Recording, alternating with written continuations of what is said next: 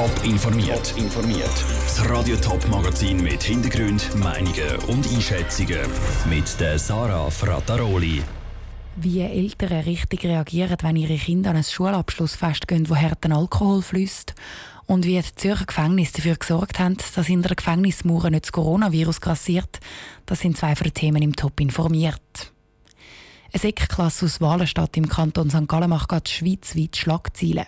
Der Blick hat publik gemacht, dass am Abschlussfest von dieser Klasse nicht nur massenhaft hochprozentigen Alkohol geflossen ist, sondern dass sie den Alkohol von der Schulpräsidentin höchstpersönlich bekommen haben.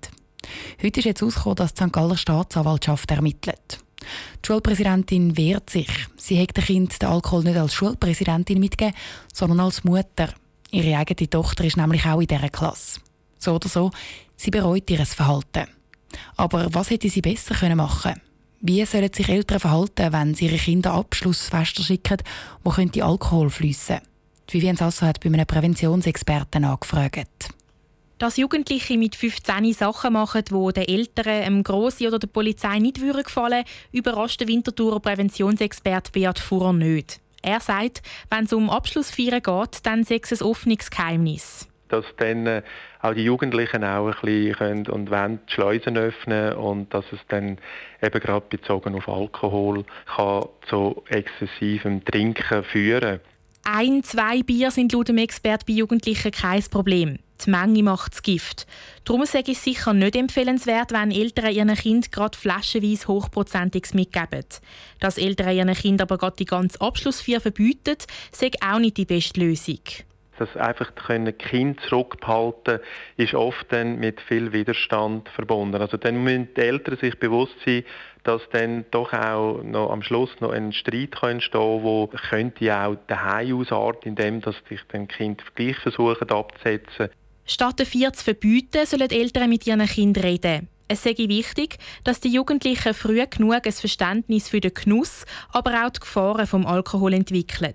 Der Experte ratet, dass man vielleicht auch, wenn man relativ offen ist und sagt, du darfst auch Bier trinken, ich möchte einfach, dass du Verantwortung für dich übernimmst und dass du schaust, wo sind deine Grenzen und dass man das vorgängig eben auch besprechen und nicht erst am letzten Tag. Am meisten helfen den Jugendlichen laut dem Präventionsexpert klare Regeln. Wenn Eltern mit ihrem Kind zum Beispiel abmachen, dass sie zu einem bestimmten Zeitpunkt abgeholt werden, geben sich die Jugendlichen am ehesten Mühe, dann noch halbwegs nüchtern zu sein. Die Vivienne Sasso hat berichtet. Abschlussfeste, die Jugendliche privat organisieren, sind zwar nicht in der Verantwortung der Schulen. Der Präventionsexperte ratet trotzdem auch den Schulen, das Thema Alkoholkonsum mit den Jugendlichen zu besprechen. Den ganzen Tag eingesperrt und isoliert. So ist es während der Corona-Krise vielen Leuten aus der Risikogruppe gegangen. Für Häftlinge, die im Gefängnis hocken, ist das Alltag, auch ohne Corona. Das Virus hat den Alltag für die Leute im Gefängnis aber noch schwieriger gemacht. Die Zürcher Behörden haben darum heute darüber informiert, wie sie mit diesen Herausforderungen in den Gefängnissen umgegangen sind. Ruth Schmenzi. Knapp 4000 Menschen sind im letzten Jahr in irgendeinem Gefängnis im Kanton Zürich gehockt.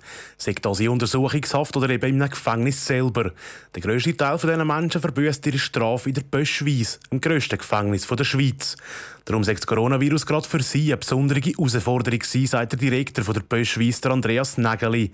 Vor allem etwas hat sie gerade am Anfang beschäftigt. Es sind wahrscheinlich die Unsicherheit, die diffusen Ängste von allen Personen, die da in dem System sind. Und äh, dann sind wir natürlich als Führung gefordert gewesen, um da Orientierung zu geben, Sicherheit zu vermitteln in einer Zeit, wo wir selber äh, auch nicht so recht gewusst haben, was da noch kommt und wie sich das Ganze entwickelt. Auch wenn Schutzkonzepte wie Abstands- und Hygienemaßnahmen so schnell wie möglich umgesetzt worden sind, gut klappt dort offenbar nicht immer alles. So jetzt unter anderem von den Insassen genau wegen dem Schutzkonzept Kritik geben.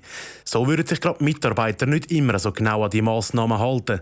Die Kritik sei in der Pöschweiss sehr ernst genommen worden. Ja, selbstverständlich ist es so, dass es auch in der Anfangsphase oder immer auch wieder, oder, vergisst man es dann, oder, dass man die richtige Distanz haltet und dass dann irgendwie gleich wieder zwei ein bisschen, sich ein bisschen näher kommen und, und nebeneinander stehen. Also da sind wir ja als Mitarbeitende nicht perfekt, oder? Aber ich glaube, unter dem Strich haben sie es wirklich gut gemacht. Trotz aller Schwierigkeiten hat sich das Coronavirus auch positiv für die Insassen ausgewirkt. So dürften sie jetzt jeden Tag gut tauschen duschen. Vorher war das teilweise nur gerade einmal in der Woche möglich. Aber auch sind Videotelefoniezimmer eingerichtet worden.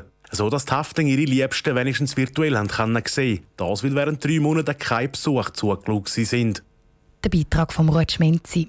In allen Zürcher Gefängnissen zusammengerechnet haben sich bis jetzt weniger als fünf Häftlinge und zehn Mitarbeiter mit dem Coronavirus angesteckt.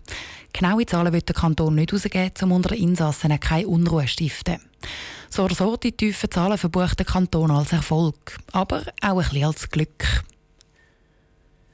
Aus Du sollst nicht töten wird Schaffe neue Realitäten und verwirkliche sie oder Du sollst Vater und Mutter ehren ist neu, wage dich in neue Gebiete vor und lasse dich überraschen. St. Galler Künstlerduo Frank und Patrick Rickling hat sich zehn neue Gebote ausgedacht. Der Frühling haben sie die Gebote vor dem Kloster St. Gallen in Stein gemeißelt. Und heute haben sie ihre zehn in einer unbewilligten Guerilla-Aktion von St. Gallen auf Zürich gebracht und dort im Schanzengraben versenkt. Stefanie Brende war bei dieser Kunstaktion dabei. Gewesen.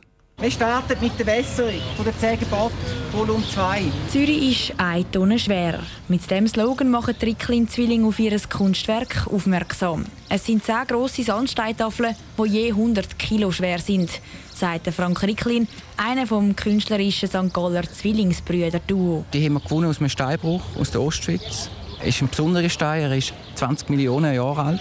Es ist von dem her noch interessant, dass ein, so ein alter Stein jetzt eine Art wie Grundlage bietet hat für die Arbeit, wo im Grunde genommen nichts anderes ist als der Versuch, die Geschichte der nächsten zwei, drei Jahre tausend neu zu schreiben. Schön in Reihe und Glied sind die schweren Geburtstafeln auf Wägeli parat gestanden. Dann haben die Ricklin-Zwillinge die Steine gepackt und zu ihren Gehilfen im Wasser abgekippt. Die haben es dann in fast Zentimeter genauem Abstand nah dies nah auf den Grund abgelegt. Ja, ja, das ist super. Noch ein bisschen mehr. Noch ein bisschen mehr. Noch 10 cm weiter runter. Jetzt ist gut. Noch ein näher ans Ufer, ganz bisschen, ja. Also, jetzt, jetzt ist super. Gut, ja. Dass die Steiger an Zürich im Schanzengraben mitten im Finanzdistrikt liegen, ist kein Zufall. Mit der 10 Gebot Volume 2 wollen die beiden St. Galler Künstler nämlich ein neues Wertesystem schaffen, das eben nicht nur Geld zählt, sondern auch anders. Für den Patrick Ricklin wäre es am schönsten, wenn die Leute sich diese Werte auch zu Herzen nehmen und denken, die geben mir eine Zukunft, die geben mir eine Orientierung. Und wir müssen einfach das Beste aus dieser Welt machen und wirklich das Gute verfolgen und auch vielleicht ein bisschen provokative Projekte in die Welt stellen, wo die Leute vielleicht verunsichert oder irritiert oder vielleicht sogar mal ein bisschen Konflikt auslöst. Aber es muss etwas passieren. Und das auf der ganzen Welt. Darum sollen die zehn Gebote jetzt, auch wenn sie fest auf dem Grund liegen, ganz metaphorisch vom Schanzengraben in die Limit, weiter in die Aare und über den Rhein in die Weltmeer fließen. Yeah. Der Beitrag von Stefanie Brändle. Ob die 10 Gebote Volume 2 aber auch tatsächlich im Schanzengraben liegen bleiben, das ist noch offen. Die Kunstaktion ist nämlich ohne Bewilligung passiert. Darum könnte es auch sein, dass der Frank und der Patrick Ricklin ihre 10 schweren Sandsteintafeln wieder aus dem Wasser rausziehen müssen. Top informiert, auch als Podcast. Mehr Informationen gibt es auf toponline.ch.